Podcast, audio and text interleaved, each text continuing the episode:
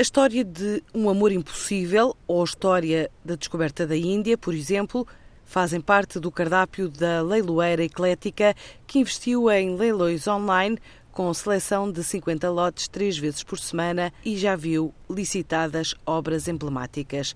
É um negócio dedicado ao livro enquanto obra de arte, diz Nuno Gonçalves, o sócio-gerente da empresa livros colecionáveis, mais ou menos entra naquele, naquele campo mais ou menos como a da arte, apesar dos valores serem um bocadinho diferentes e enfim, os números essencialmente mostram é que o, o, investimento é um investimento com grande segurança, com grande estabilidade, não tem grandes variações, quer dizer, estamos a falar obviamente naqueles livros que têm valor de investimento, portanto que são, que são importantes, e seja mais uma fonte de investimento por parte dos investidores, que em vez de porem tudo, sei lá, no imobiliário ou, ou no ouro ou noutro tipo de investimentos, também fazem uma parte do investimento na coleção de livros. Portanto, estamos, estamos mesmo a querer que que, é um mercado que se abre, um novo mercado que se abre e as perspectivas são de facto muito boas. Entre as obras disponíveis podem estar a primeira edição do livro do Desassossego de Fernando Pessoa ou as primeiras edições de Herberto Helder, ou ainda manuscritos dos séculos XV, XVI ou XVII. Primeiras edições de literatura portuguesa, o Herberto Helder, o Pessoa, eh, livros de história, enfim, muito, livros importantes, raros, de muita, de uma faixa muito, muito alargada. Neste momento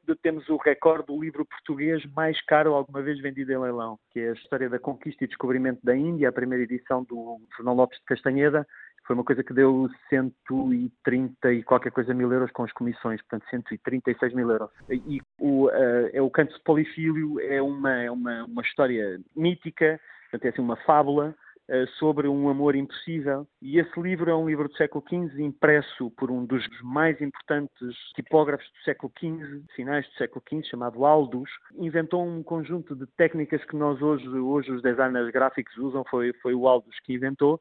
Isso é a primeira edição que foi vendido, portanto, 56 mil euros e é um livro de facto muito, muito, muito importante para a história da tipografia e da arte tipográfica no, no mundo. É um livro de peso internacional. A Leiloeira Eclética fechou 2016 com um volume de vendas na ordem dos 500 mil euros. Agora quer duplicar esta faturação até final do primeiro ano de atividade digital da empresa.